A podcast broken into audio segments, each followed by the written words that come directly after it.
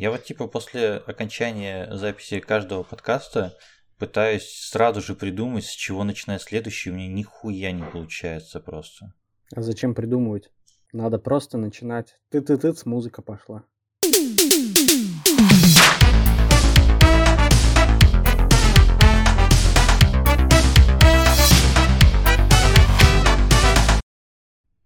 Всем привет, с вами девятый выпуск подкаста «Духовка» и, как обычно, с нами здесь Андрей. Девятая рота. И, как необычно, с нами здесь Николай. Привет. И, как заебало всех, но здесь по-прежнему я, Михаил.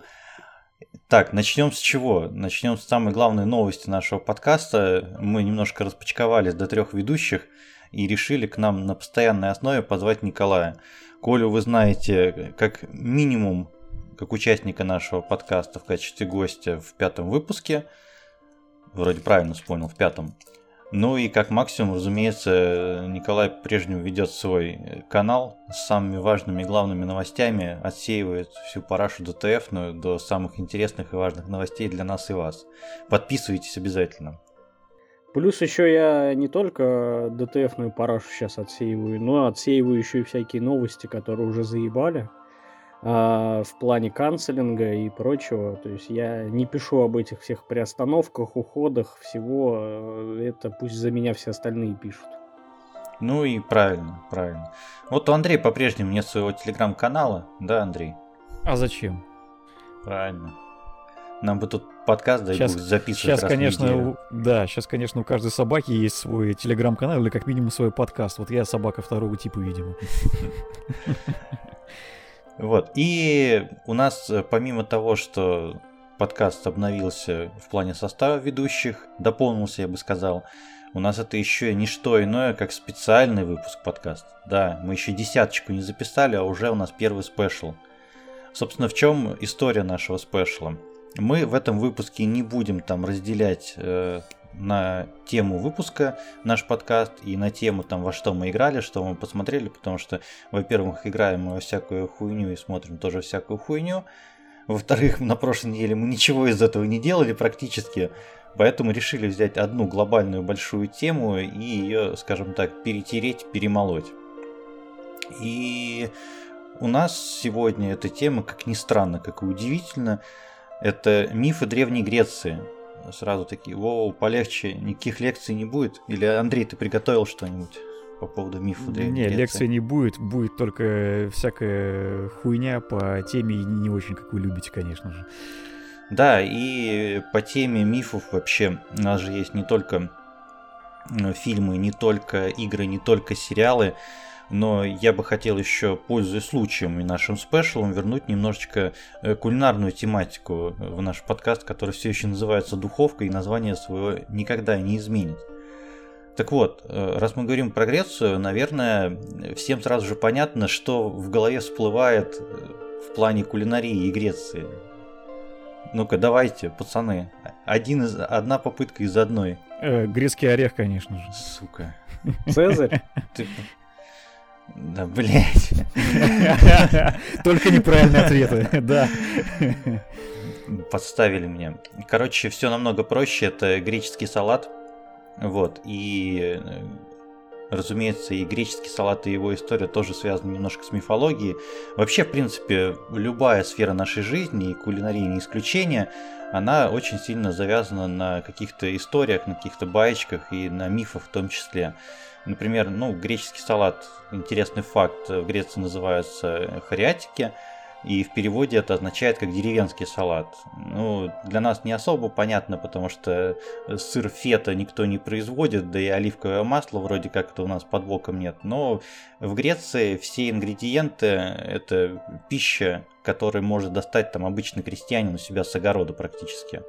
Вот, таких продуктов у них в избытке, оливки, оливковое масло, там овощи и, собственно, сыр фета. Так вот. Короче, если быть крестьянином, то в Греции. Согласен. Как минимум из-за климата, из-за климата, из-за климакса, сука. Как минимум из-за климата, как максимум из-за сыра. Ну, разумеется, мифология здесь связана как? Ну, уже говорят, что типа вот греческий салат еще там сам Зевс его придумал. Разумеется, неправда. Это никакого там греческого салата за 2000 лет до нашей эры быть не могло, потому что там э, помидоры, томаты, например, в Греции появились лишь в 19 веке.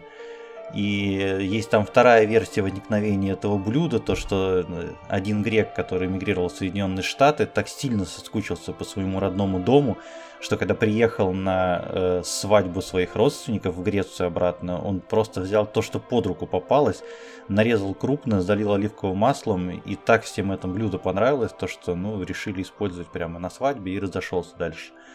Но и вторая такая вот эта баечка, она вряд ли является правдой, потому что, ну, скорее всего, третья теория больше похожа, больше там реалистичной выглядит. А конкретно это то, что э, салат появился там в 60-х, 70-х годах, когда там в Греции случился наплыв туристов и собственно, рестораторы, владельцы кафе, в общем, придумали такой салатик, который достаточно простой, вот, э, много можно его приготовить, благо продуктов достаточно для его э, приготовления. И он за счет продуктов, которые там используются, хорошо достаточно освежал и охлаждал уставших путников и туристов, которые там обошли все эти величественные сооружения на территории Греции. Либо туристам вот такая просто вот... было нечего подавать, и первое, что попалось, то и накрошили. Ну, я сказал примерно так же, но немножко покрасивее. Вот мне кажется, вот... вот эта история, мне кажется, вот эта история про то, как кто-то взял, короче, подручные продукты и накрошил из них салат, и всем так понравилось, она примерно про каждый популярный салат есть. Про оливье то же самое. Слушай, ну, мы, наверное, в каком-нибудь из, следующем, из следующих спешалов перейдем к этой теме, и я думаю, все салаты успеем обсудить. Хватит и каждый раз будем просто одни и те же байки хуевые травить, реально. Как в первый раз просто. В общем, от кулинарной темы мы не отходим. Надеюсь, всем понравился такой исторический экскурс небольшой. А Мне для захотелось самых... лично навернуть греческого салата, вот, потому что я его очень люблю. Вот ты потерпи, потерпи вместе с нашими слушателями, потому что в конце выпуска я расскажу, в принципе, все знают, но я все равно расскажу там классический рецепт приготовления греческого салата, поэтому вот вам затравочка для того, чтобы дослушать выпуск до конца.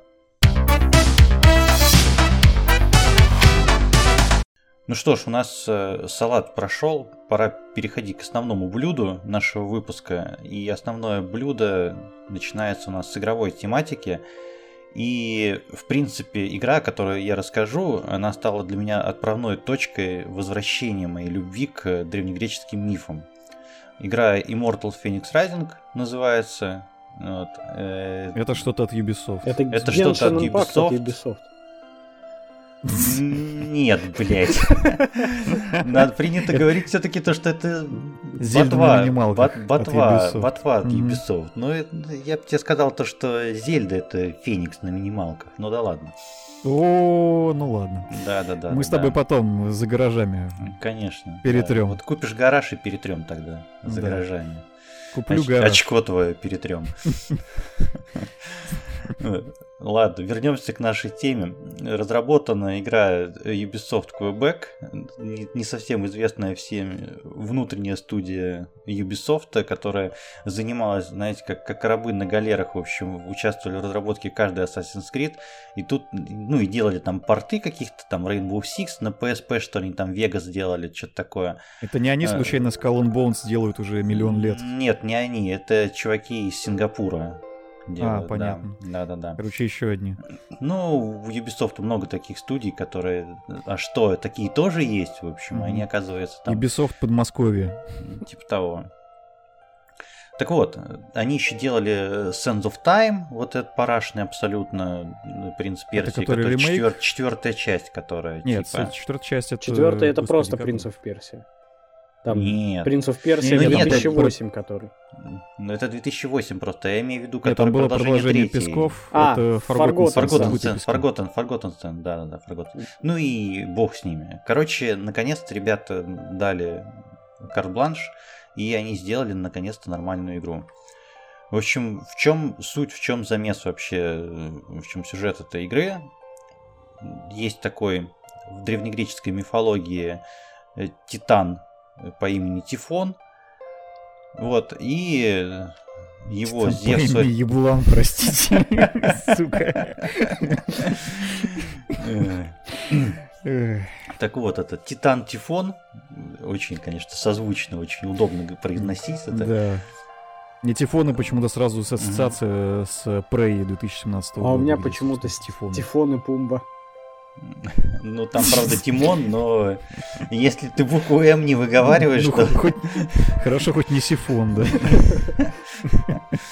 Это будет другой спешл. Так вот, мне вообще нравится всегда, что касаемо там мифа Древней Греции, мне всегда нравится там история происхождения и их там семейные связи. Там, например, э, Тифон не просто там из ниоткуда взявшись Титан, у него там э, мать э, богиня, привет школьникам, которые будут слушать этот э, подкаст, потому что ее, его мать зовут Гея, богини Земли. Угу. Андрей, тоже можешь посмеяться, ты любишь такое. Да, я, подожди, я про нее тоже буду рассказывать в контексте другой игры. Ну, хорошо. Э, и отец у него был никто иной, как Тартар. Вообще удивительно то, что Тартар, с одной стороны, вроде как бы и божество такое, и с другой стороны... С другой это... стороны, соус. С другой... Продолжаем кулинарную тематику, никуда без нее, извините. Сука, чувак родился из земли, из соуса просто.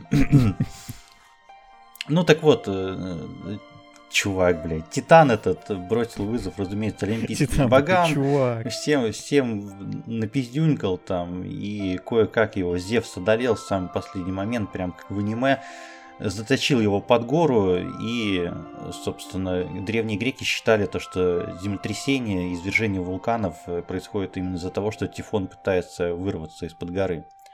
В этой игре он как раз-таки вырвался из-под горы, устроил всем пиздец – вот, взъебнул всех богов настолько, то, что Зевс сбежал э, в поисках помощи. В поисках помощи, разумеется, кому он к родне к своей побежал. Ну, у него с родственниками очень странные отношения. У него вот есть там двоюродный брат под именем Прометей, который там нам огонь всем подарил. Вот, но он решил по развлечения и назидания ради Прометею приковать к горе, и чтобы ему орел печень клевал. Ну, все знают эту историю, все знают эти семейные разборки, все как обычно, да? Обычная греческая семья, ничего Обычно греческая, ничего необычного, конечно, там. У Зевса жена Гера, которая к тому же его сестра, ну, классический сюжет. Так Здесь вот. на фоне должна играть Sweet Home Alabama, мне кажется. У них, мне кажется, она всегда там играла. Да. Э, собственно, мы переходим к сюжету полноценному, что там э, Зевсу Прометея просит помощи, Прометей не будь дураком, говорит то, что пошел ты нахуй, давай-ка мы пари заключим. Собственно, если э, я выиграю, и смертный сможет одолеть Тифона, то ты меня освобождаешь, и нахуй твоего орла, в жопу себе засунь его. А если я побеждаю, то значит я тебе сам своими руками помогу Тифона одолеть. Ну, разумеется, согласился Зевс. А Прометей, воспользовавшись своим даром предвидения, рассказывает, собственно, историю нашего героя по имени Феникс, за которого мы играем. И это очень интересный способ рассказать историю и ну, рассказать там лор, и вообще рассказчик за кадром, ну, наверное, не слишком, чтобы частый прием в играх, ты как бы потому что находишься в игре и вроде все смотришь от первого лица, кто со стороны особо и не нужен. Здесь это очень органично устроено и самое главное, самое смешное, как на фоне эти разговоры и перепалки между Зевсом и Прометеем происходят. Например, там первый же э, прыжок в очко, как я это называю, от героя, немножко попозже там расскажу, геймплейная механика прыжка в очко есть. Э, Отличная игра, да, мне уже нравится. Отличная, конечно, похожа на жизнь. Так вот, когда Прометей рассказывает, то, что вот он прыгнул туда, и Зевс говорит, а, ну, отличная была история, жаль, что такая короткая, и в игре начинаются титры. реально финальные, где там, э, знаете, там типа э, главный разработчик Реально Зевс... такое очко просто такое, влетишь в него. Не-не-не, там в роли всех создателей Зевс и Прометей, там типа э, кормитель орла печенью Прометей, лучший сценарист Зевс, там еще там что-то такое. Ну, типа такая простенькая шутка, но достаточно смешная. Вот, игра полностью пронизана вот таким юмором, и она такая добрая, светлая и очень сказочная, без всякой жести. Э, собственно, геймплей, геймплей, о геймплее мы уже тут это спойлернули немножко. Это прям Зельда Breath of the Wild от и до. И вот эта вот вся штука с, с прока- прокачка похожая, э, боевая система похожая, э, уровни с головоломками, то есть как раз таки прыжок в очко это не что иное, как прыжок в тартар. Вот, в котором... Ну, есть, грубо говоря, это как святилище в Зельде, да, где да, у тебя да, есть какое-то закрытое, закрытое помещение с какой-то головоломкой. Да, куда тебе нужно попасть, пройти. которую тебе нужно mm-hmm. пройти. Единственное ебучее, что там есть, это э, ебучий платформинг. Потому что, ну, регистрация движений, э, отклик движений персонажа, он просто пиздец. Там какая-то небольшая есть инерция. Я несколько раз падал и просто матерился, если честно. Но все равно игра добрая, милая и намного, намного проще, чем тот же самый Elden Ring, да. Ну, Конечно, я, кстати, же, тоже же... попробовал в нее поиграть.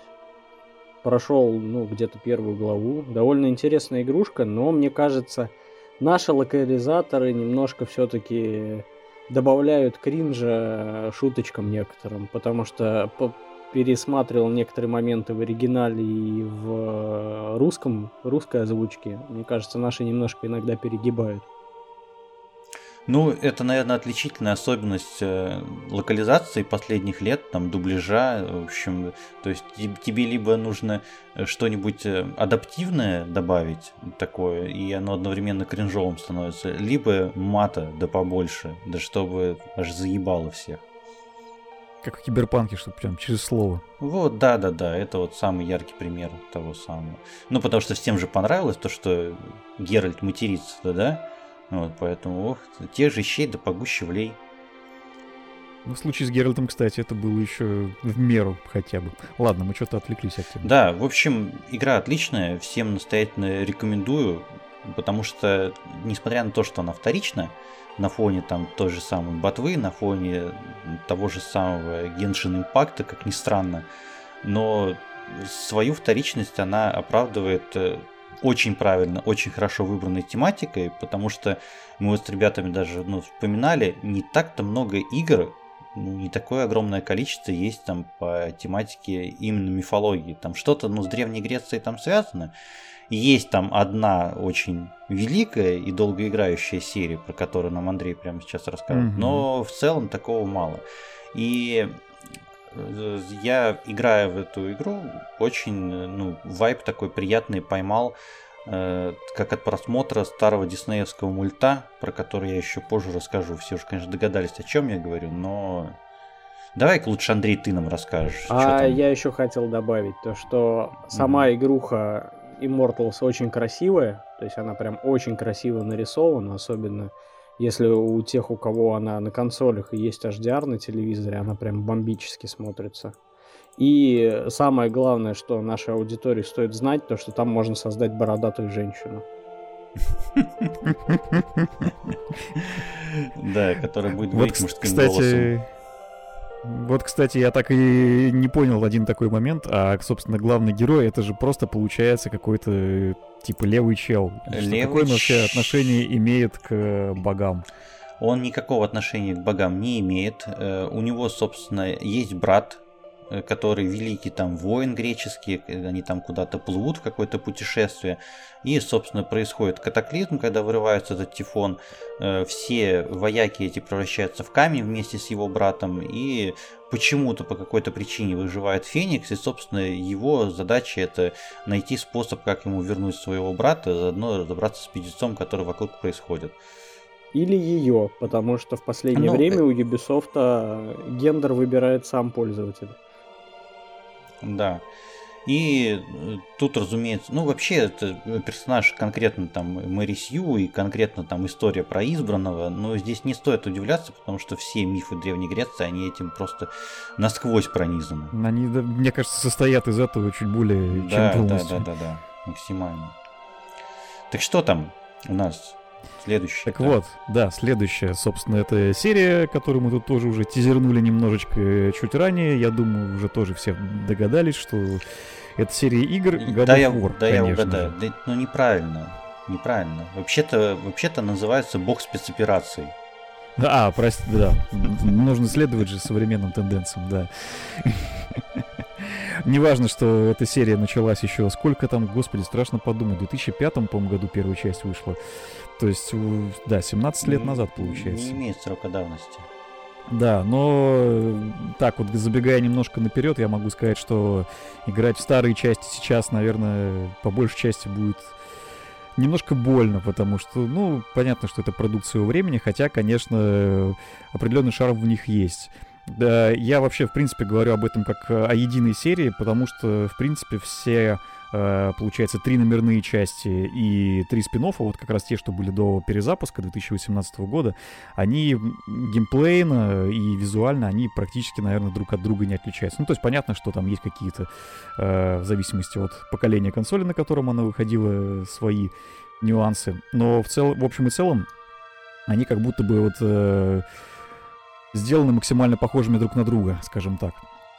Вот. А, по сюжету, я думаю, и так все прекрасно в курсе, что это сильная завязка, естественно, на нашу любимую греческую мифологию, о которой мы сегодня разговариваем. И, естественно, она там перевернута с ног на голову немножечко, потому что э, Кратос, главный герой, он спартанец, он э, становится по сюжету... Главное, что не спартаковец, первый... на том спасибо. Да, да, да. Ох уж эти ваши футбольные. Так вот, а по сюжету, если не ошибаюсь, первой части он как раз-таки становится новым богом войны, убив э, Ареса, то есть, собственно, того самого, который по греческой мифологии является богом войны. Вот. И впоследствии выясняется, что на самом деле Ареса он убил не просто так, потому что он там э, мстил ему за то, что тот заставил его убить свою жену и ребенка. Потом э, оказывается, что Кратос на самом деле это не просто спартанец, это еще и сын Зевса. Ну, бастард, короче говоря. Ну, вот. это, ну, это... Опять, же, опять же, классика древнегреческих мифов абсолютно. То есть, да, да, да. по сути, Кратос это такая э, осовремененная и злая версия Геракла потому что то же самое полубог, сын Зевса, бастард, вот это все. Это объясняет, наверное, почему он такой злой, собственно, был во всей, во всей старой серии, назовем ее так. Вот, и в принципе, вс- вообще вся старая серия, она на самом деле крутится, если вот посмотреть внимательно к, кажд- на каждый сюжет, э, она всегда крутилась вокруг темы мести. То есть э, в первой части, получается, мы мстим Аресу, потом мы мстим там вообще всем остальным богам, там подряд, там, начиная с Зевса, заканчивая там, кем, не знаю, там, Гермесом, Гефестом, там, короче, просто всех, кого не попади. Там валит и титанов, и богов, просто э, всех, кто попадается на своем пути. Но Я помню, что такое, что... Самая главная да, фишка да. то, что там а, как получаются новые способности у Кратоса. Да, да, да, да, да. Вот, кстати, этот момент, мне кажется, в третьей части в свое время был доведен до какого-то совершенно пика, э, когда, например, он отрывал голову, э, господи, кому же там, Гелиусу, Гелиусу, по-моему, он голову отрывал, соответственно, и получал э, способность за, за счет этого. То есть, как бы, да, он убивая своих противников, э, других богов э, и прочих товарищей, соответственно, он получает новую способность. Ну, как правило, в общем, идет по трупам. Ну, он же, бог, а... он, же, он же бог войны, поэтому, в принципе, понятно, понятно все, понятно все. И мне кажется, там к последним частям э, как раз-таки то, то, о чем ты сказал, он там до всех доебался. Мне кажется, они уже всех прям максимально второстепенных богов, о которых даже никто не слышал, ну так, э, обыватели не слышали, всех уже вытащили, кого только можно было в качестве ну, его практи- противников. Практически, да. Но на самом деле, вот э, третья часть, она же, поскольку такая завершающая трилогию, как бы она такая вот наиболее эпичная, вот, и там же, в принципе, те, кто остались на тот момент еще живых из богов недобитых, они, мне кажется, там вот наиболее ярко представлены. Я, например, э, очень давно, на самом деле, в него играл, я уже очень смутно помню, но мне вот, например, сразу вспомнился, как там был Гермес, э, такой очень хитрый хуй такой был. Естественно, он быстро бегал, все время там что-то пытался какие-то подлянки делать Кратосу. Ну, такой был очень заметный персонаж. Ну, естественно, Зевс там, который молнии мечет, там тоже, да, нормально все. Ну, естественно, мы его рано или поздно отпиздим, оторвем ему что-нибудь. В общем, вся суть этой игры, она примерно в этом и заключалась. Э, если, кстати, для меня, вот... для меня, для меня вообще самая памятная сцена, которая, как только говорят God of War, я вспоминаю э, часть, Обзор которая выходила. А? Обзор Ставицкого. Обзор Ставицкого, во-первых, да. Обязательно нужно прикрепить э, к выпуску подкаста. Кто не видел, это сто процентов надо посмотреть. Это просто, просто леген... это обзор, который лучше шедевр, всей вообще серии да, игр, мне да, кажется. Шедевр игровой журналистики, абсолютно. Ну, да и, ну, Ставицкий великий человек, на самом деле.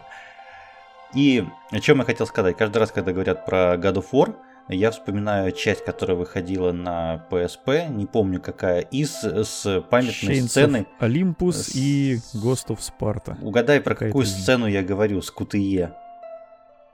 С Кутые. Да, да, одну из множества. Когда Крат, Кратос, знает, Кратос, God... Кратос ходит и женщин собирает просто. А, да-да-да, что-то такое было. Ну, блин, на самом деле, мне вот, кстати, очень бесило то, что в старых вот частях э, QTE местами было слишком много, они какие-то были очень навязчивые. Мне прям казалось, что местами с ними очень перебор. Хотя, в принципе, этим страдали многие игры. Если мы э, вспомним игры поколения. тех времен, то мы поймем, что ну, как бы QTE это основной тренд. Да, да, в то время того. и действительно было много, но мне кажется, даже по тем временам, вот в году Фор э, в целом и вот вплоть до третьей части э, мне кажется, там достигло своего пика, то, что там прям местами было слишком много. Но раньше ну, с помощью КТЕ показывали, мне кажется, эпичность именно данной сцены. Не только эпичность показывали, но и тебе давали поучаствовать в ней, потому что просто сцену показать то, что как он э, на, глаз на жопу натягивает Зевсу, это ну не так приятно, как самому глаз на жопу ему натягивать. Это да, само собой. Самому-то глаз на жопу натягивать совсем другое дело. Но вообще фишка в том, что э, о, чем я говорю, я конкретный пример приведу. Э, если помните, там были такие моменты, где, например, нужно открыть какие-то ворота, да, или там дверь. Блять, я тебе недавно ролик как раз скидывался. И ты нажимаешь, и ты нажимаешь, блять, одну клавишу, просто долбишь по ней такой, такой, сука, открывайся, блядь, как будто сам превозмогаешь. Я как раз тебе же на днях скидывал ролик пародийный, где чувак закидывает в стирку вещи с QTE, как будто как из God просто. Вот та же самая хуйня абсолютно. Вот. Ну и по поводу КТЕ еще в оправдание скажу, наверное, э, это, ну, жанр-то слэшер, понятно, но есть ощущение, что они хотели делать такой массово ориентирован на массовую аудиторию слэшер. Потому что не сказать бы, чтобы игра там прям слишком сложная была. Ну да, если сравнивать с теми же, допустим, Devil May Cry, которые приблизительно в это время были, он ну намного проще. Да, да, да, кстати, Devil May Cry, он намного более хардкорный, потому что там, типа, всякие камбухи задрачивать надо, там прям надо так основательно погружаться в это все, как, в принципе, в соусы, наверное, даже больше местами. А в God of War, да, действительно, его можно прям на изичах проходить. Это, кстати, мне кажется, это одна из первых игр, в которых появилась такая классная фишка, как э, если ты проигрываешь на одном и том же месте, там, три раза подряд, он тебе просто предлагает автоматом сложность понизить. Кидает ссылку на YouTube просто-напросто. Ссылку на YouTube, причем на ролик э, Реквестленного гона Юриоп. А я думал, ты скажешь на обзор Стоицкого. Ну или на него, да. Да. Ну и ладно, это все параши и попса, про которые мы рассказали. Сейчас Коля нам рассказ... расскажет про игру для настоящих мужиков. Да, про да, настоящую Коля? классику. А, по крайней мере, когда я вспоминаю, ну, какие игры вообще есть по греческой мифологии, самое первое, что у меня появляется в голове, это Титан Квест. То есть это, ну, самая настоящая классика. Игра, которая вышла следом за Diablo 2, и забрала всю аудиторию близзардовскую, потому что, ну, на тот момент, ну, больше, в принципе, экшен РПГ в принципе больше не было настолько проработанных и сюжетно, не, и не, не, кстати. Вот я не соглашусь, я вот сам могу привести пример, который я прям дико залипал, это был Сакрет первый. Ну и вообще, в принципе, в то время Диабло клонов, мне кажется, было достаточно много. Мне почему-то казалось, что Сакрет позже вышел, но может быть. Ну, да, он плюс-минус в то же время, я не помню, только он раньше или позже вышел. Но Сакрет, он был еще такой, э, немножко на коленке сделанный. Похуй на э, Сакрет, Андрей, короче, давай Ладно. перейдем к Титан Квесту. Ну, Титан Квест как раз он, ну, базировался полностью на механиках Диаблы 2. То есть, э, ну, классическая экшен РПГ, то есть те, кто играли, допустим, в Диабло вторую, третью, уже могут понять, о чем идет. И начиналось все как обычно, то есть ты очухиваешься на берегу без всего и начинаешь разбираться в ситуации. Оказывается, то, что тебя закидывает в лагерь, э, ну, который кошмарят сатиры, тебе этих сатиров надо убить, и дальше ты идешь по сюжету там вплоть до там греческих богов, то есть они там тебе дают свое оружие, дают тебе всякие квесты, ты там все гриндишь, качаешь и так далее. Вот. Если вспомнить, допустим, дополнение Immortal Throne, то ты там вообще уже спускаешься к Аиду, там сражаешься с Цербером, и там чуть ли не спаситель всей Греции. Ну, то есть здесь, получается, в, противовес э, богу войны мы тут не с богами сражаемся, а богам помогаем, я же правильно понял? Ну, тут да, то есть там единственный в основном антагонист, кто идет, это Аид. Там, э, конечно, в основной игре не только Греция, то есть ты потом еще и по соседям проходишься, то есть там есть Египет, там есть э, Византия, но в Immortal Throne, то есть в DLC-шке, они все-таки вернулись к истокам и вернули героев в Грецию. То есть за его отсутствие там произошел очередной катаклизм, и без него, соответственно, там опять не справятся. А еще мы с тобой, Коль, должны отметить важную вещь, то что на сегодняшний день вы в Titan Quest сможете очень удобно и очень приятно поиграть не только на ПК, например, но и подрочить на мобильном экране своего смартфона. Ну, не только подрочить, а в смысле поиграть в Quest. Ну да, она, считай, и на iPhone есть, и изначально она на iPad вышла, и вот ну, относительно недавно, сколько, ну там, год-полтора назад она вышла в Play Market, плюс они ее еще добавили в подписку в свою, в Play Pass. То есть, если ты платишь за подписку, а да, сейчас уже не оплатить, но... Недоступно на территории России. Да. На самом деле, они, по-моему, в итоге выпустили вообще везде, она даже на консолях, по-моему, на всех вышла, включая Switch. Ну, на Xbox она точно была по обратке за 360 а вот э, на свече не знаю, если честно. Да кому это Switch нужен, кроме Андрея вообще? О чем вы? Что началось-то? Ну, нет, там на самом деле было переиздание, они, по-моему, даже какое-то новое дополнение к ней да, выпустили в итоге. Anniversary вообще, Edition. вообще для игры, которые там уже, извините меня, не первый десяток лет, это прям весьма царская поддержка, я Ну, все-таки THQ Nordic как-никак. Ну и тут да, надо ой, понимать, кстати. тут надо понимать то, что э, комьюнити образовалось у игры довольно-таки сбитое. Вот эти вот люди, которые ушли э, от Blizzard, которых упомянул там Коля ранее, да, вот, они не просто ушли, они как бы остались. У меня очень ну, достаточное количество знакомых, которые прям безумно любят Titan Quest и там говорят то, что из всех экшен RPG, даже сравнивая с Diablo, для них там Titan Quest на первом месте. Несмотря на наличие там Diablo 2 там и всего выходящего да, да, из да, этого. Я даже, кстати, Тоже знаю встречал. много знакомых, которые, ну, играли в Diablo 2, потом ушли в Titan Quest, потом вышел Diablo 3, они посмотрели, какая-то мультяшная параша, вернусь-ка я назад в Titan Quest. А, кстати, о мультяшной параше ты, кажется, еще там про что-то хотел рассказать, да? А, ну, в честь как раз спешла я решил все-таки добраться до новой трилогии Assassin's Creed, которую я, честно скажу, ни разу вообще не запускал. То есть так издали поглядывал, как у меня жена проходила Origins, но сам даже не пробовал. И решил я как раз попробовать с Одиссеей, которая как раз близко к теме выпуска и посмотреть, в принципе, что из себя представляет новый Assassin's Creed.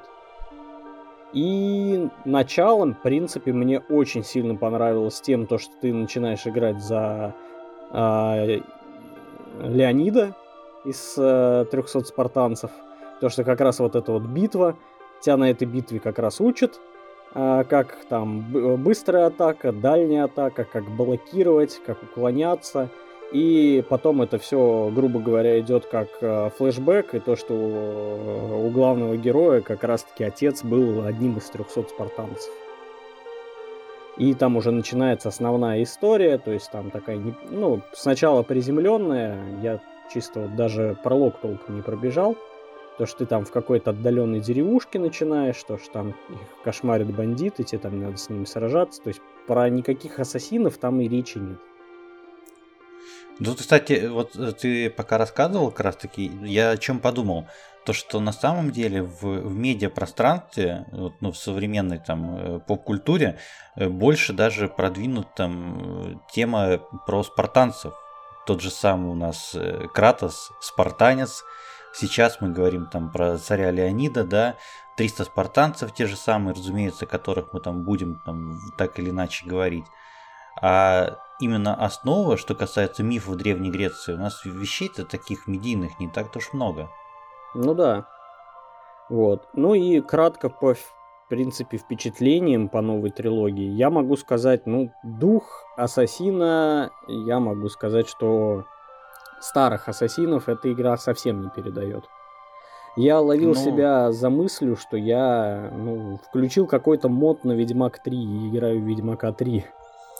Ну, это их стремление, их, наверное, похвальное стремление, потому что, э, ну, к черту, там старые ассасины уже вообще нет, они уже вне времени, там, к сожалению или к счастью, это э, были игры там с своих там 50 лет, когда они там выходили, и понятно то, что там с новым временем нужно было как-то изменяться, видоизменяться, и то, что они сделали с серией, мне на самом деле очень нравится.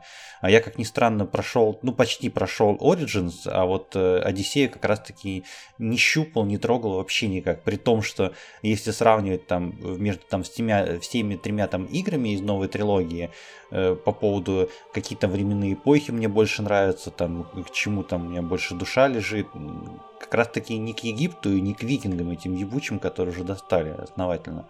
А там Древняя Греция на первом месте, и вот она лежит у меня, лежит эта игра, Э, и в Uplay, по-моему, она у меня есть, и на боксе тоже лежит, и что-то я вообще никак не дойду. Но мне просто страшно такие игры начинать, которые там 150 часов занимают.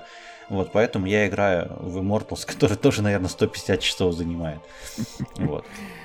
Да, лучше играть в одну игру на 150 часов, чем в две игры на 150 часов. Да лучше играть вообще в самую главную игру, которую может играть и 150 и 550 часов, и которая связана с нашей темой выпуска. Это лучшая игра не то что по мифам Древней Греции, а лучшая игра в принципе последних лет.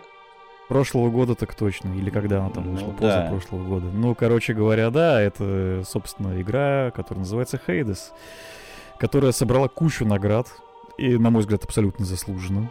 Э, которая вообще поразила лично меня, при том, что я тот человек, который рогалики вообще срать ебал. Я, в принципе, их не Даже люблю. с чаем?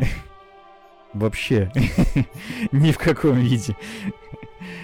Вот, а тут э, я попробовал, и, блин, это было прям вообще на разрыв, что называется, потому что, ну, во-первых, да, тематика Древней Греции, э, вы же понимаете, что мы не случайно сегодня выбрали, потому что всем нам она в той или иной степени импонирует.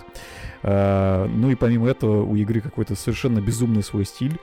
А, все офигенно красиво нарисовано. Ну, в принципе, если до этого э, во что-то от Supergiant да Games Просто играли, люди, то... просто люди, просто художники, которые работают в Supergiant Games, им руки целовать надо. Вот да, к, да, к, да, к, да. к их рукам просто царь Мидас прикоснулся, иначе. Не, если бы царь Мидас да. прикоснулся, ему было тяжело рисовать. Это им тяжело, а они все равно продолжают и все равно охуенно Какие молодцы, а? Ну, Хадас это реально офигительная игра. Я, конечно, до сих пор еще не дошел до самого Аида. То есть мне осталось буквально одну локацию пройти. То есть меня... Привет, Минотавр, мы... я тебя когда-нибудь все-таки запинаю. Вот. А, и... Если Минотавр нас слушает, пускай оставит комментарий. Да, пожалуйста. да, да. И... А, Дизлайк поставит, пускай. А, я просто что хотел сказать. Вот как раз буквально недавно меня посещала так называемая игровая импотенция, когда запускаешь игру, ну, буквально там Мы 5, кое-что знаем об этом. 5-10 минут, uh, играть не хочется ни в какую, берешь, психуешь, включаешь Хейдес и пропадаешь на часа на полтора, на два, там пару забегов и уходишь спать.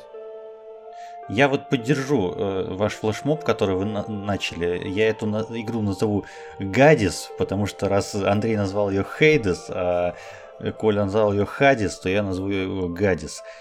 Ладно, ну шутки... У каждого своя правда, да. Не все так однозначно в этом мире. Разумеется.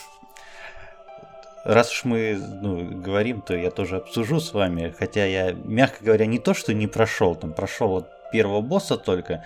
Но чем меня поразила эта игра, в первую очередь, даже не своим там арт-дирекшеном, не своей музыкой, не своим геймплеем великолепным, а это охуетительное чувство потока и прогрессии. Так приятно да. от получения э, какой-то хуйни в игре мне не было ни в одной игре, вот реально вот каждое, что ты там получаешь, там новую механику открываешь, новое там оружие, что-то там прокачиваешь и прочее. Для рогалика это очень важное ощущение, и не каждый рогалик это может дать. Вот Абсолютно я вам что скажу. точно. Я как бы человек, как человек, который практически в каждый там так или иначе там пробовал, ну, хоть худо-бедно известно там рогалик поигрывать или играть, или там залипать основательно, ну, я скажу, что реально Хейдес там на первом месте топ из топов, абсолютно. Вот поэтому, если вы не играли, это вот опять же рекомендация там я вообще сомневаюсь, то, что есть люди из наших слушателей, которые там не играли в Хейдес, но если вдруг, то не выпускайте ни в коем это случае. Очень зря. Да, как раз таки там на отвлечение, вот э, совет от Коли был очень правильный, если там вас заебал, допустим, тот же самый Elden Ring бесконечный, который вы устали проходить, ну, пожалуйста, хейд заходите, расслабляйтесь, отвлекайтесь. Он и правда очень залипательный, и в принципе в этом его главная суперсила, как мне кажется, потому что да, чувство прогрессии совершенно невероятное, то есть ты каждый новый ран ты понимаешь, что ты ходишь по одним и тем же локациям плюс-минус. То есть там нет какой-то даже рандомной генерации вот этих локаций. Они там, по-моему, всегда плюс-минус одни и те же. Единственное, что там могут быть выходы, по-моему, разные, и, соответственно, могут немножко различаться те комнаты, через которые ты идешь к своей цели. Но при этом ты никогда практически не чувствуешь того, что повторяется все, потому что у тебя каждый раз какой-то немножко другой расклад. У тебя каждый раз какие-то новые абилки появляются. То есть каждый раз ты свой э, setup выстраиваешь. И причем самое классное, что мне нравится, вот эта механика, когда ты получаешь практически от всего какой-то профит, хотя бы небольшой. То есть э, ты можешь э, получ... э, найти, как оно там называется, э, амброзия, да, допустим, и просто подарить ее кому-то из персонажей, кто встретился тебе на пути, и поначалу ты как бы ничего не будешь получать взамен, а потом они тебе постепенно начнут давать какие-то ништяки. И вот это вот еще больше заставляет э, играть и возвращаться, делать э, все это снова и снова. Ну и ты Мне когда кажется, в хаб возвращаешься, когда ты в хаб возвращаешься, он меняется каждый раз. Поэтому да, ну, да, да, смерть да. это не просто там не наказание, не просто там часть геймплея Здесь и смерть сюжета. это часть прогрессии. Что да, это главное. часть прогрессии именно. Ну и, и потом даже если тебе начинает надоедать уже просто обычное однообразие, там появляются ворота хаоса, а, куда ты, грубо говоря, спускаешься. Блять, там... прости, но мне послышалось то, что ворота фалоса. Нет, ворота хаоса. И э, там как раз уже начинаются дополнительные обилки, то есть ты там жертвуешь, допустим, здоровьем, но при этом получаешь, допустим, усиление к броне. Либо там ты там какое-то количество боев ходишь там на 50% медленнее, но потом у тебя увеличивается атака. То есть такие уже появляются дополнительные способности, которые у тебя что-то отбирают на какое-то время, но потом ты становишься сильнее. И это, мне кажется, еще интереснее начинает становиться. В общем, вот такая вот у нас ода игре, игре Хейдес. Все все поняли, все все знают, все умнички, все играют или будут играть в нее. А еще она в Game Pass е вот. есть. Тем более. Вот. У нас теперь Если будет. У, вас есть у, нас, Game Pass. У, нас, у нас теперь каждый выпуск будет интеграция Game Pass а, Андрей. Ты понял теперь, почему я Колю позвал? Интеграция магазина Аргентина онлайн. Да, попизди тут, у кого там store закрыли. Да тебе похуй, ты все равно там на PlayStation Vita играешь. У меня backlog э, ебейший, поэтому мне нормально. Так вот, о ебейшем бэклоге.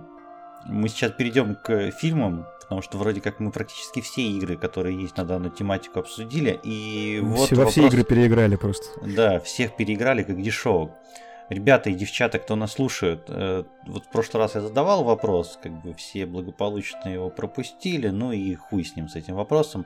Вопрос теперь в этом выпуске, в этом спешле задаю. Который тоже все проигнорируют. Пошел нахуй. Внимание, вопрос, уважаемые знатоки. Пожалуйста, напишите, э, какие вещи у вас есть любимые, это игры, либо фильмы, либо сериалы, связанные с тематикой там, мифов Древней Греции или просто с Древней Грецией, которые мы не упомянули, но про которые вы готовы там что-то нам рассказать, написать, нам вот очень интересно.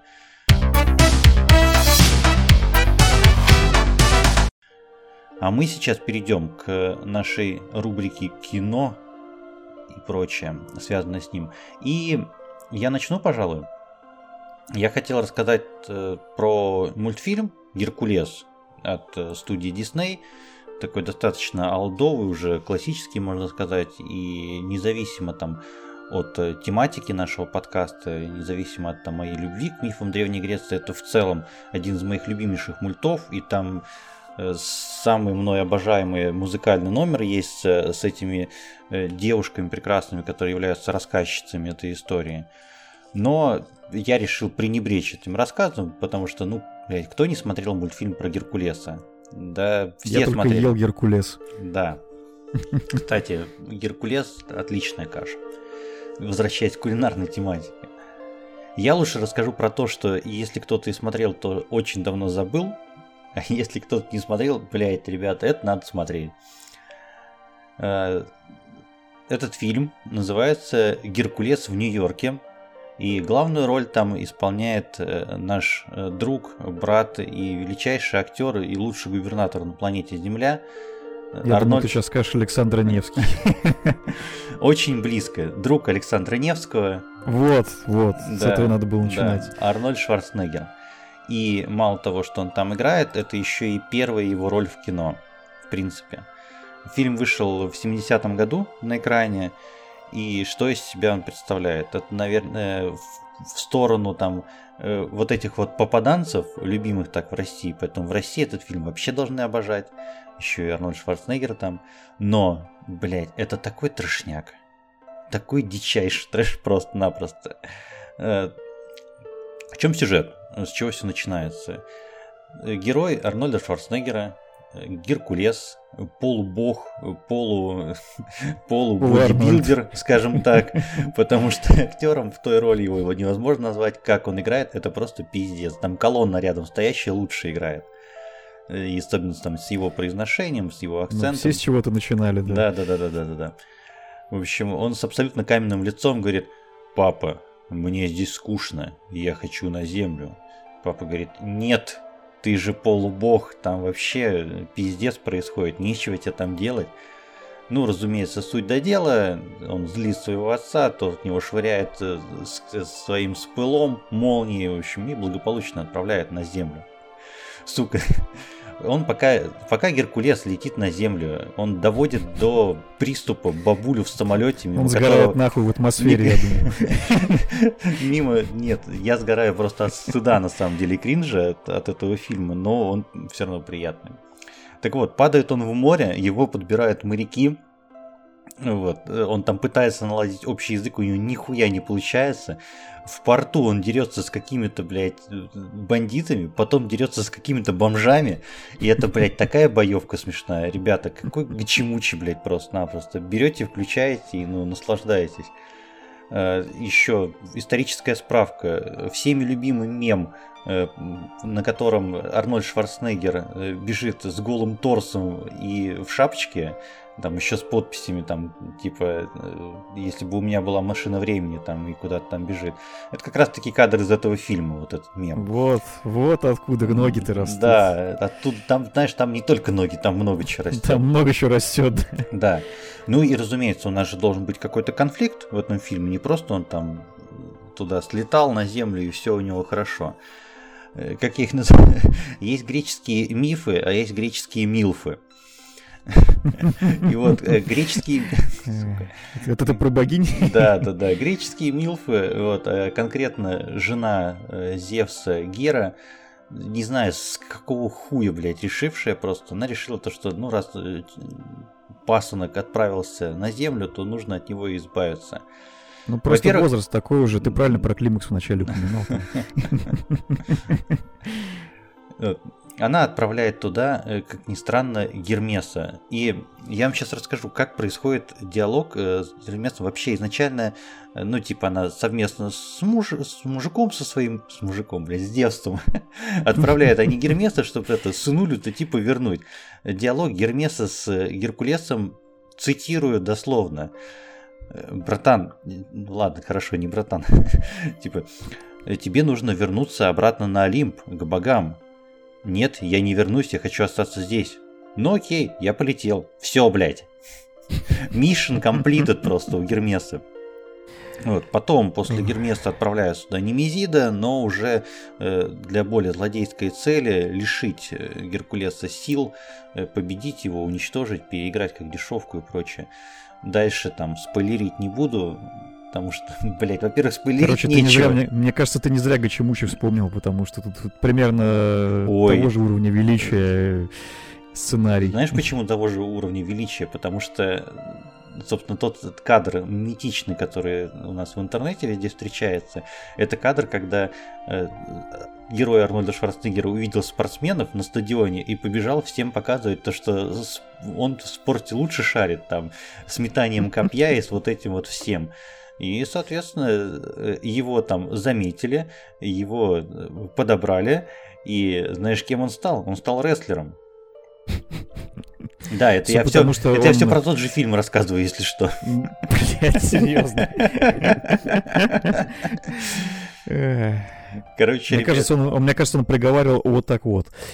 Возможно, он так и проговаривал, но как он проговаривал, вы можете услышать там в озвучке из 90-х годов, потому что фильм не переозвучивали, поэтому это отправ... отправление... Ой, я бы, я, я бы и без перевода посмотрел. В ту, в ту самую эпоху ВХС, прямо туда вы отправитесь. В общем, фильм, с одной стороны, стыдный и кринжовый, с другой стороны, это ну, настолько трэш, и это в целом можно сказать, документ эпохи, если вы там цените талант, а его стоит ценить талант Арнольда Шварценеггера, то обязательно с ним ознакомьтесь. Вот такая интересная штука. А, ты тут смотришь одну из, ну, первую роль Шварценеггера, а я а, попал на одну из, ну, так скажем, главных ролей Генри Кавилла. Угу. Мы по, по качкам, короче, решили, решили пройти. Да, да. да. И что-то мне подсказывает, что эта роль не Супермен. Угадайте, что у нас вышло 11 11 11 Skyrim. Не угадали. Ну и он, конечно, но вышел фильм «Война богов бессмертные», а в оригинале просто «Immortals». Ну, собственно, у нас э, весь выпуск в Immortals, да? Сегодня в Immortals, да. Да, по уши. Вот я хотел еще сказать о том, что, ну, раз в этот день вышел Immortal, значит, не только параш Скайримная вышла, значит, хоть что-то нормальное. То есть, а, собственно, как наши прокатчики а, пытались в те времена продать этот фильм. А, они назвали его, соответственно, «Война богов», добавили. Двоеточие бессмертие. Да. Спасибо, что, да, да, да. Спасибо, что не олимпийская братва. Да, да, да, да.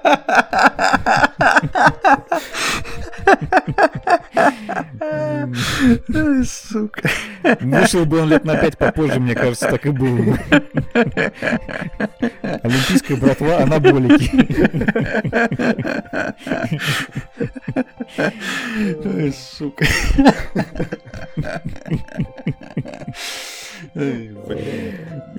Ну так вот.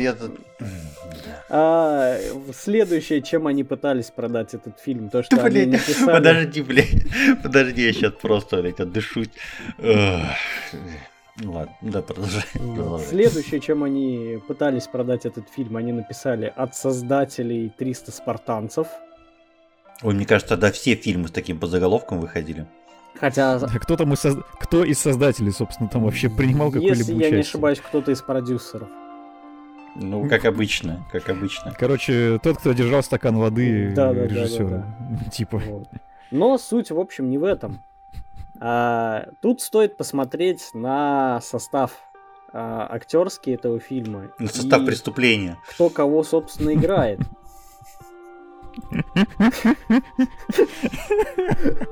Мы не будем комментировать то, что сейчас происходит у нас э, в веб-камерах. Не, не надо, не надо ничего комментировать. А, Ладно. А актеры тут, собственно, в принципе, на тот момент именитые. То есть там есть Генри Кавилл, который играет главную роль, и он играет э, в данном фильме Тисея. Вот. Есть... Вот это внезапный выбор для главной роли. Да, кстати есть, говоря. соответственно, его главный антагонист, король Гиперион. И кто бы вы думали его играет? Блять, подожди, давай, Джек давай. Блэк. Ну, 2011 год. 2011 год, блядь. Николас Кейдж. Тот Говард. Нет, ни за что не угадаете. Его играет Микки Рурк. О, Блять, ничего себе. Хотя да, 2011 год. Ну, на тот момент уже второй Железный Человек вышел, мне кажется, да. Да, но Его вы- карьера там еще выглядит он как-то- плюс-минус так же, как раз как а, в Железном Человеке 2, в Громобое, то есть во всех фильмах, в которых он тогда снимался. То есть для Ну, Рурка ничего не выглядит. поменялось, да.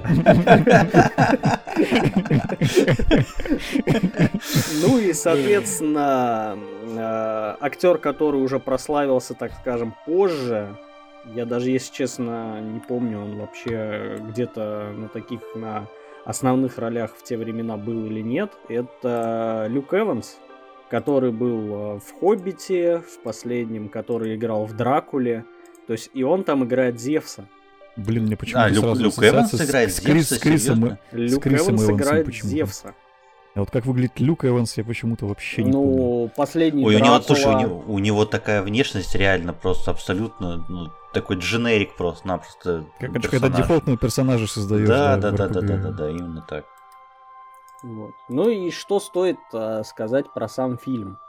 Сам фильм это достаточно сильно вольное э, иносказание, так скажем, греческих мифов про Тисея и его битву как раз-таки с Гиперионом, с королем. То есть как он там получил этот лук, как он там а, а, как он там спас оракулов и так далее. То есть вот это все очень сильно пересказано.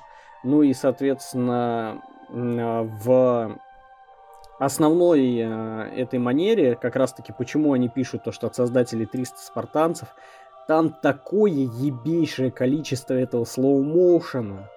Где он нужен, где он не нужен, в каких-то там битвах он, ну, в принципе не нужен, мы его все равно Мне кажется, мне кажется, им нужно было на обложку поставить любимый фильм Зака Снайдера.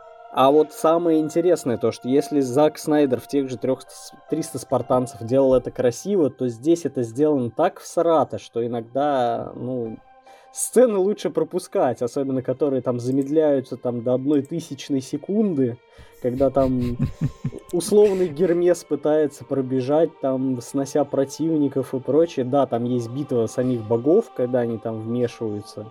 Но это так Короче, ставишь скорость, смотрится. ставишь скорость x1000 и нормально. Да, да, да, да, да, да, да. Я стесняюсь спросить, а какой хронометраж у этого фильма? Хронометраж э, довольно-таки большой, практически два часа. А, ну то есть по факту его можно там за полчаса можно было бы закончить, учитывая количество Ну, слоумо, я правильно понимаю? За минут 40, я думаю, они бы справились, если бы весь motion в обычном ритме поставить. Вот. А, скажем так, а, посмотреть на один раз точно зайдет. Как э, фильм под пивасик вечерком, это, в принципе, довольно интересный момент. Особенно если там по таким вот именно фильмам соскучился, которые особо не Просто, занимают блядь, логику. просто, просто, просто есть годовасик, а есть подпивасик. Да-да-да. Он у нас уже подпивасик. Подпивасик. Причем слитно, блядь. Подпивасик.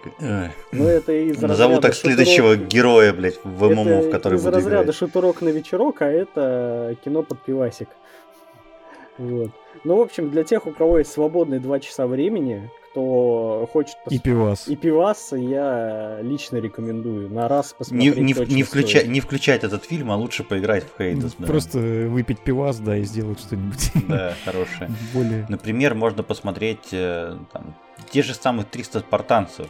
Вот. И это вообще, ну, штука-то с 300 спартанцами, она чем интересна? Мы сейчас не будем, наверное, в дебри куда-то лезть, потому что уж этот фильм, наверное, каждый, блядь, смотрел. Вот. Э, особенно те люди, которые на обложке, блядь, его везде пихали, блядь, от создателей, от смотрителей и прочее, прочее. Такие... Я так между делом, между делом, кстати, вспомнил, что 300 спартанцев это, по-моему, фильм, который в свое время чуть ли не спас карьеру Джареда Батлера. Ну и где теперь этот Джаред Батлер, блядь? Может, лучше и не надо было? Ну вот как бы недолго музыка играла. Но в фильме «Рок-н-ролльщик» у него все еще охуенная роль. Согласен, полностью согласен. Так вот, я к чему веду-то? «300 спартанцев» — это интересный фильм э, по той причине, что основа первая, первоочередная даже не то, что там мифы и история про этих 300 спартанцев, а основа же это комикс. Вот, и здесь вообще можно было бы нам еще часа на два выпуск растянуть и подвести эту историю к тому, что э, мифология у нас э, была как-то когда-то древнегреческая, а современная мифология это вся супергероика.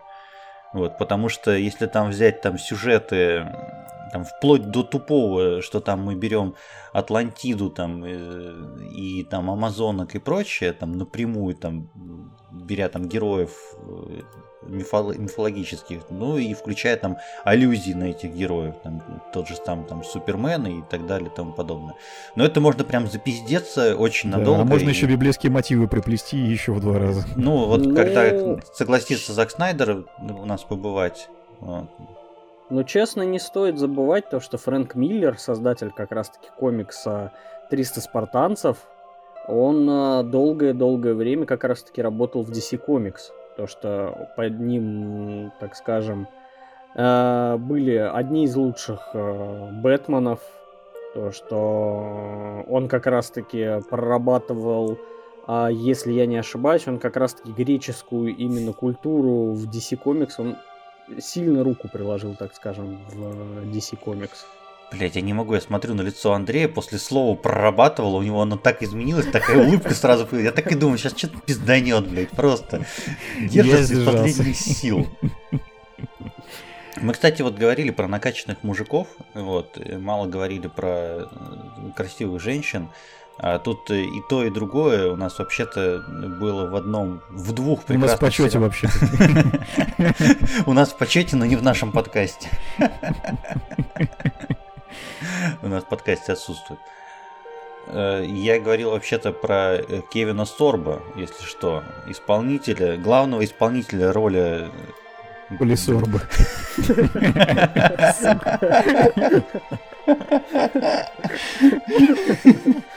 Пошел ты нахуй. Сам, блядь, веди этот подкаст, блядь. Сука ты.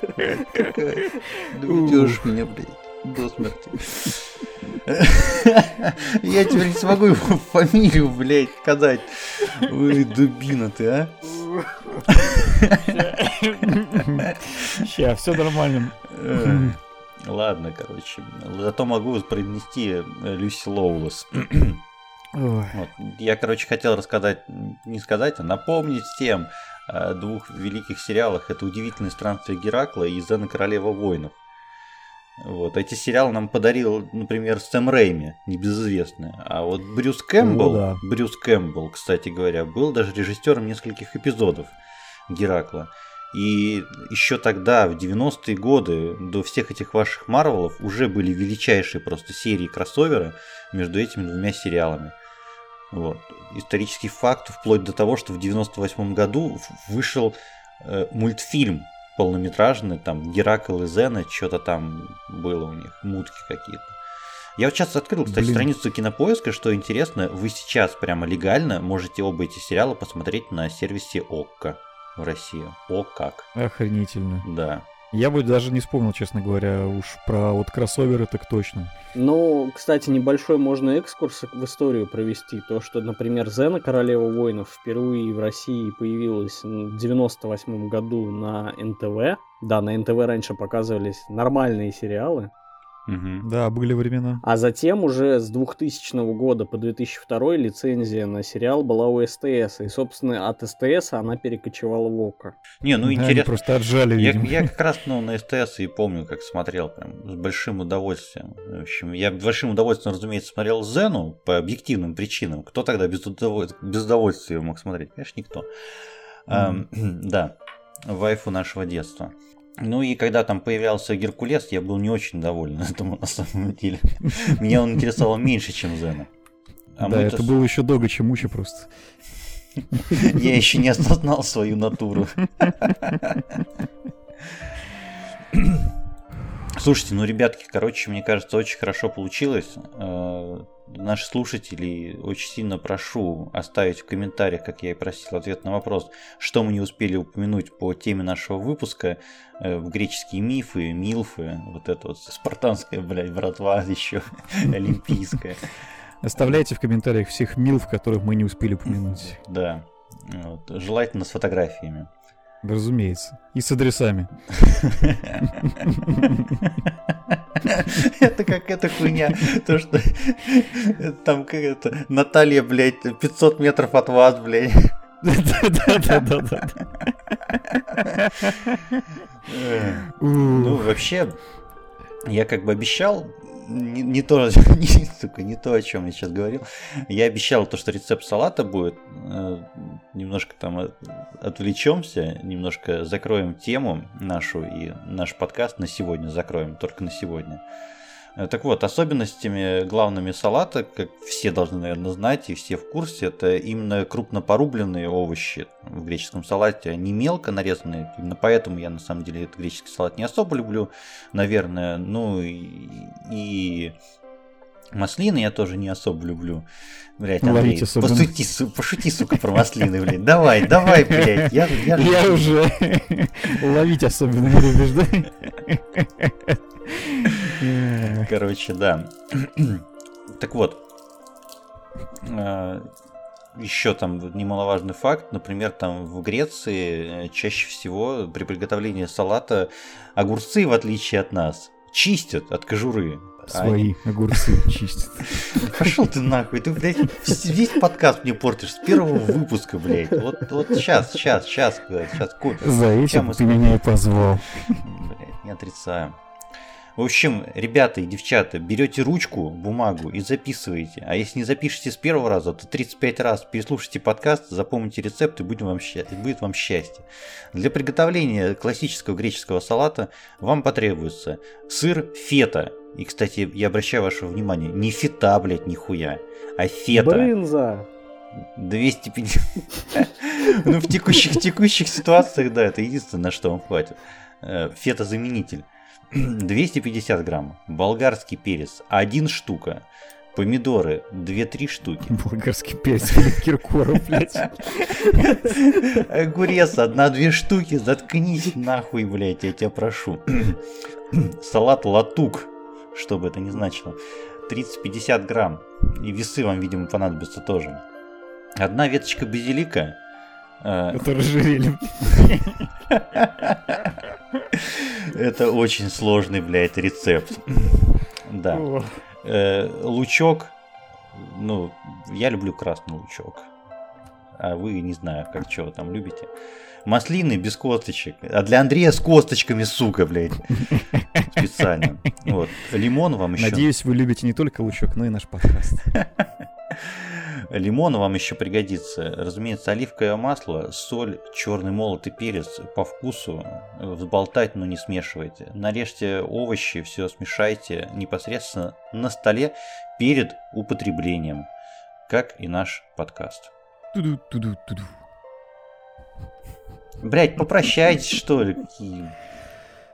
Ух, это был сложный выпуск на самом деле. Не знаю, как вам. А я чуть не умер от смеха.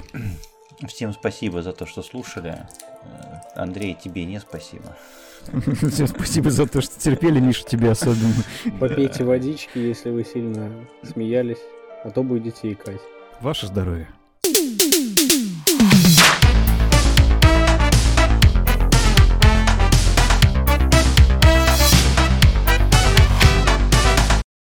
Да ладно, я не буду эту включать. Да, вот это буду. Вот это можно, да. Вот с этого надо было, в принципе, начинать подкаст и этим же Блять, я терпел, сука, целый час, блядь.